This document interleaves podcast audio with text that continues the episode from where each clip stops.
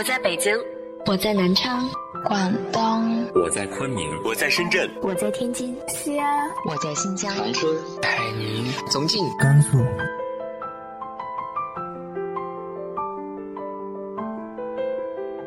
这里是 FM 幺八零八四，昨天的你的现在的未来，我是主播背着吉他的蝙蝠女侠。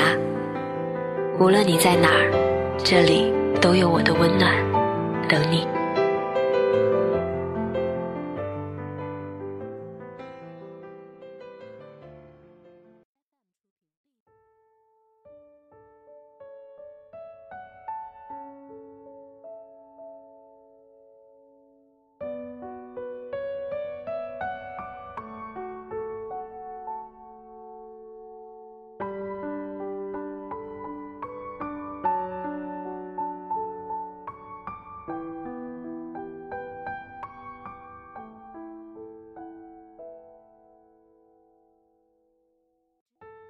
嗨，亲爱的你，晚上好。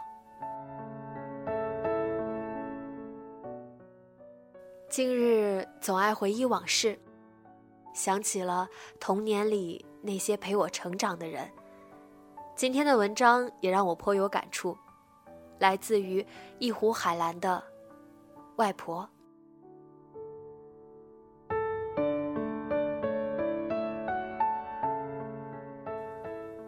我的小名里有个“青”字，据说是外婆取的，因为我出生时房子前面有一片小竹林，满眼绿色。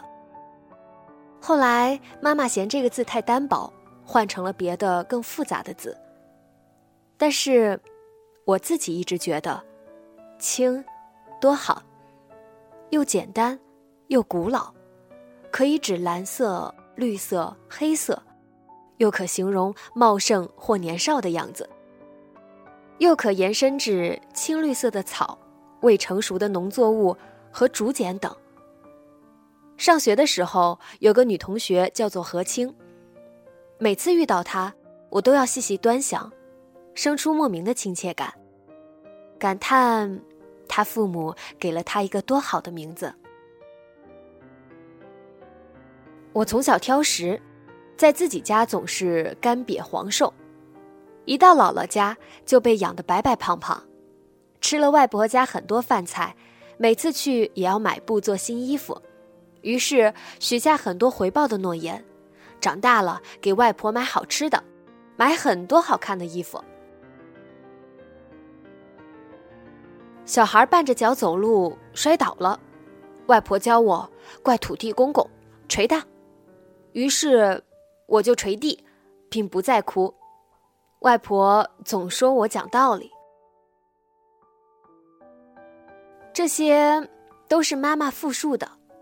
童年的生活就像烟海一样，飘散而去，没有留下任何影响。这不得不说是人生里一个巨大的遗憾。自己亲身记得的是外婆家的小菜园。小时候，妈妈总说去熬七的外婆家，在熬七上学的时候。长大了，我才知道那是熬西。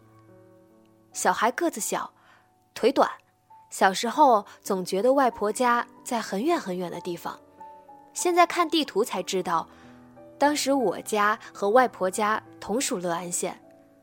每次妈妈先带我坐公共汽车到县城，然后搭车。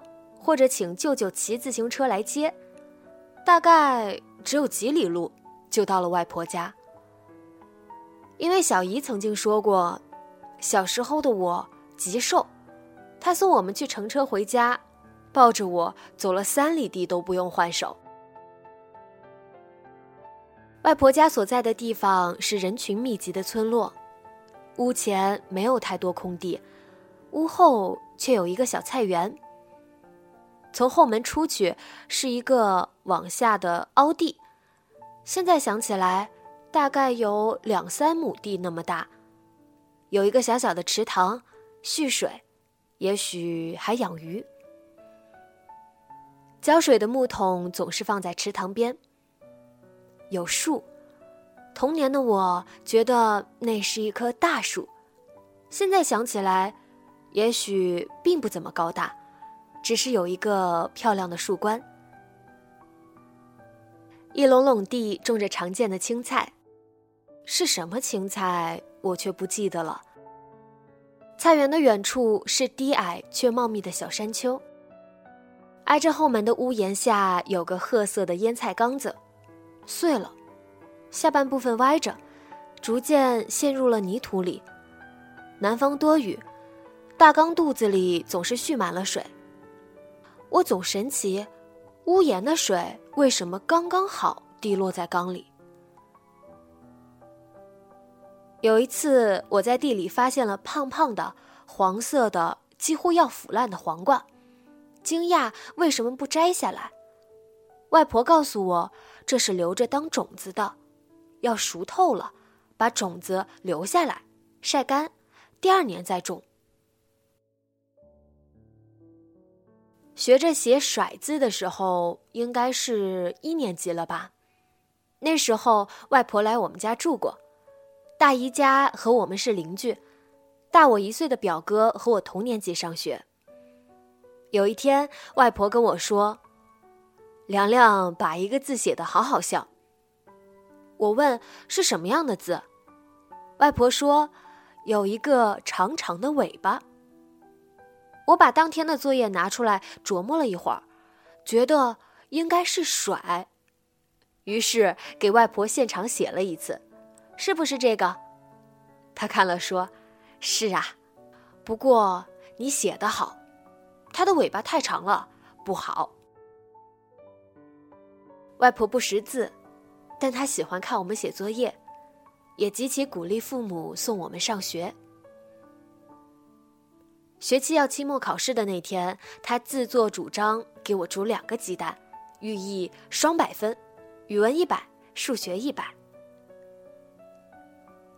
我是五岁的时候上的一年级，可惜那时候我仍然不记得绝大部分的事情。关于甩字的故事，是我唯一自己有记忆的段落。外婆说起长长尾巴的时候，笑容满面。初二的时候，机缘巧合，我又和外婆一起生活，这次是住到舅舅家，因为外婆已经年迈不当家了。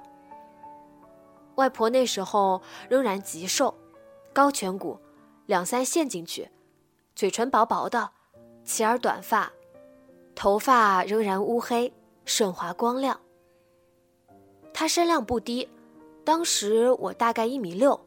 我总觉得他比我还高一点，尽管有一条腿因为摔跤骨折，治疗不当后有点瘸腿。他用皂角壳洗头，大黑暖壶烧开了水，倒在铝盆里，泡上皂角壳，过一会儿捏搓一会儿，等水温合适了，盆里也升起了点点的泡沫，用这个水直接洗头。洗完，把头发里的皂角碎壳摘了，用温水冲一冲，头发又黑又亮。不过，他的皂角壳哪来的呢？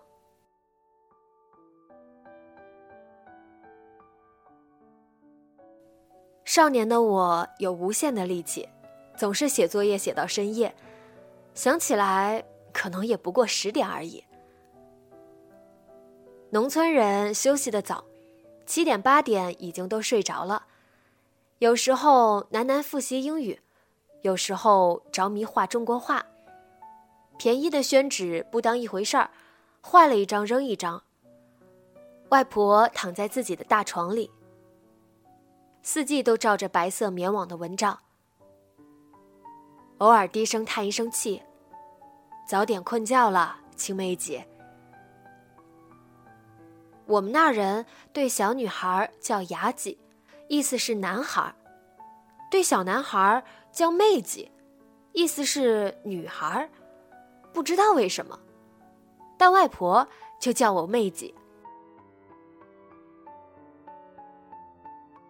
一直以来喜欢平躺着睡，把腿伸直着，曲着，脚心相对着。外婆看到了，总是过来纠正我：“妹子要侧着困，两脚弯的，向右侧卧睡，双腿弯曲着重叠着。”外婆不怎么喜欢指使别人干活，尽管现在想起来，她当时相当不轻松灵便了。不过我们总一起洗床单被罩，没有洗衣机，用大盆，冬天烧点热水，对着凉水，化开了洗衣粉，把床单被套浸湿，外婆自己先用手搓一搓，然后让我光脚进去踩，全当锤子了。一直踩到盆里的水渐渐变成浑浊的深色。我负责用压水泵压水，外婆在一旁清洗，两个人一人一头的反向拧干，如此反复两三次，再挂到晾衣绳上。外婆让我看她用指甲盖儿把床单的边缘压平，这样晾干的时候边线不会翘起来。嗯，她可能是处女座吧。我们那儿把水稻干晒干了，铺在床板上当防潮保暖的褥子。稻草干上只放一层薄薄的棉花褥子贴身。稻草褥子也要经常晒的。有一次初春晒被子，外婆笑眯眯地跟我说：“有条蛇在她的床上过冬。”我过去看，她枕头底下的稻草杆中间有个盘旋的压痕。蛇不小，压痕粗粗的，我惊骇万分。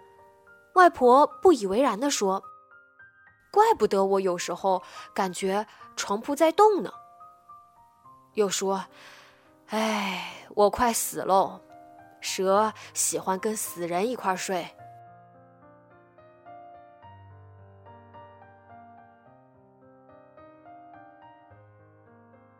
外婆屋里有个五斗橱。其实我已经想不起来到底有几斗，但我们都叫它五斗橱。有一个抽屉是外婆的，放着麦乳精、藕粉之类的点心，那是孝顺的姨妈给老妈买的。外婆拿那些当点心吃，有时候她晚上犯馋，就咬一点儿。我在旁边写作业，眼巴巴地看着。但是，我从小是那种守规矩的孩子，老人的东西我是绝不会偷吃的，也不会像表弟一样缠着奶奶说：“给我吃点，给我吃点。”外婆总是扶着打开的抽屉说：“你也过来吃一点。”那时候所有人都太穷了，外婆没有等到好日子。南方的冬天也是很冷的，而且几乎没有任何取暖设备。外婆有个手提的火篓子，里面是一个电饭煲内锅一样的小瓦罐，外面是竹编的篓子，有个提手。冬天往小瓦罐里放炉灰，放木炭，把木炭埋在炉灰里，慢慢的烧。这是外婆的特权，是舅舅在极窘困的日子里。对老娘的孝心。冬天里，外婆到哪儿都提着那个火篓子。睡前，她总添点炭，早早上床，把火篓子给我，拿它写作业喽。尽管我们都知道他最喜欢孙子，但是，他总把那个火篓子给我写作业。外婆最后的日子住在我们家，父母在城里讨生活，不放心我们几个半大的孩子在家，极其为难的情况下，把年迈瘸腿的老娘接来家里坐镇。外婆免不了瘸着腿操持家务。有一天我从学校回来，外婆不见了，邻居告诉我，外婆突然觉得不好了，他们帮忙送了信给舅舅，舅舅。把她接回家了。等父母来家，把我们接去舅舅家，才发现外婆已经过世了，锣鼓队都已经到位了。外婆的床撤掉了，大蛇和稻草都不见了，五斗橱还在。她现在睡在客厅里，用高条凳、宽门板搭的灵床，棉花的褥子和被子，他整个人从头到脚被蒙着。当时正是五月，南方很暖和的初夏。我的床也被撤掉了，那个我们一起住过的卧室，空荡荡的。我才发现，墙壁是土砖，窗户是在土砖之间镶嵌的圆形木窗棱。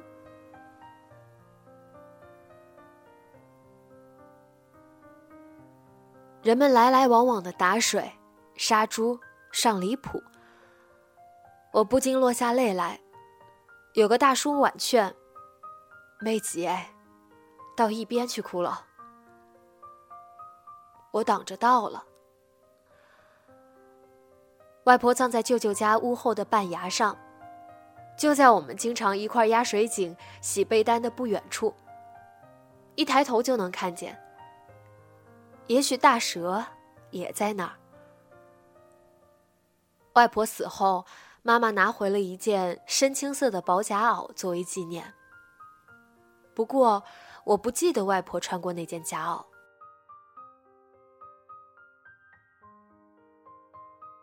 多年以后收拾衣柜的时候，看到那件压箱底的袄子。外婆高颧骨的脸，笑起来眯眯的眼睛，乌黑发亮的头发，极瘦的身体，走路又慢又瘸。都轻轻的浮现出来，仿佛又听见他在文章里叹气。写作业的那个我呢？外婆去世没过几天，我就中考了，考了有史以来最好的总成绩。中考的地点是我们那儿最好的高中。青石板的校园，整洁的教学楼，参天的树，整齐的运动场。人们穿的那么干净利落，我还记得自己当时的心愿：要是能来这里上学，多么幸福啊！我就这样离开外婆，头也不回的朝前跑了。年轻人都是这样的。有一次在上海的春天，湿漉漉的，困顿疲倦的我站在拥挤的公车里。一直想前夜的梦。外婆为什么说她很冷？车外的人群不断出现拿着黄白菊花的人，还有中巴车写着“苏州扫墓专车”，我才意识到清明节了。给妈妈打电话说：“帮我去给外婆烧点纸吧。”他说冷。不知道为什么红了眼眶，哽咽了喉咙。彼时，年轻气盛，生活纷乱艰难，常常觉得生活里有应对不完的难题。有时候想起外婆，幸好她去世了，看不到我这个疲惫不堪的窘迫，不用让她难受，让我羞愧。青年时，人喜欢为难自己，做不到的事情硬做，相处不了的人也不撒手。父母不知是能力不足还是心力不足，无暇顾及。有几次站在街上茫然四顾时，总想，要是外婆在世，她一定会给我一个斩钉截铁的建议，仿佛有了那个建议，一切都会好起来。以前衡量一个相处的男生行不行，会假设要带给外婆看，外婆的标准比父母的清晰，她是爱憎分明的，贼眉鼠眼的，弯腰驼背的，对老人长辈不恭敬的，冒读过书的，投机倒把的，都不行，这是他的标准。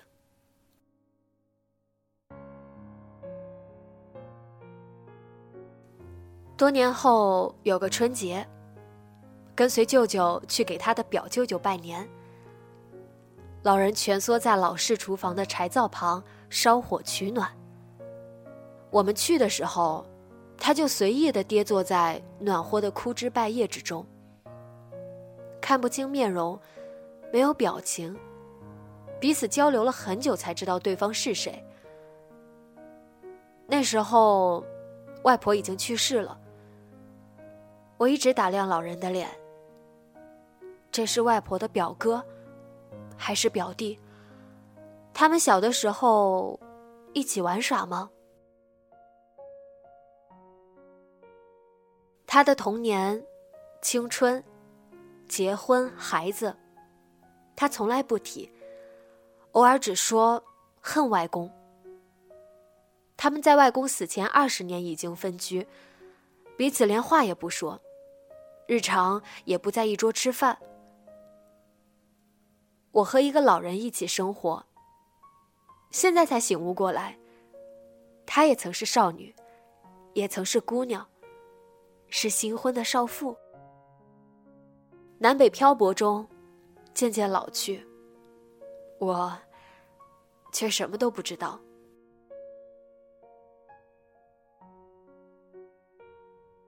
外婆名叫黄桃秀，属龙。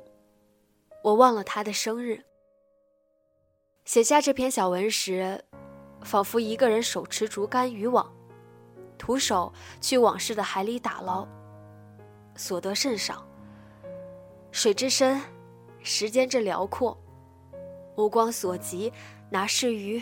哪是草，还是记忆腐败的絮，难以辨别。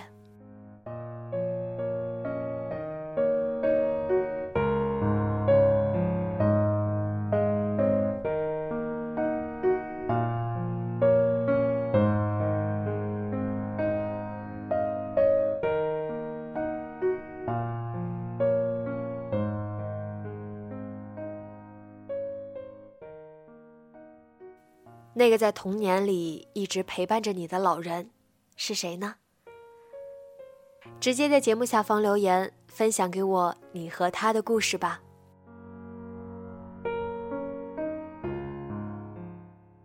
今天的节目就到这里，节目原文和封面请关注微信公众号“背着吉他的蝙蝠女侠”，电台和主播相关，请关注新浪微博“背着吉他的蝙蝠女侠”。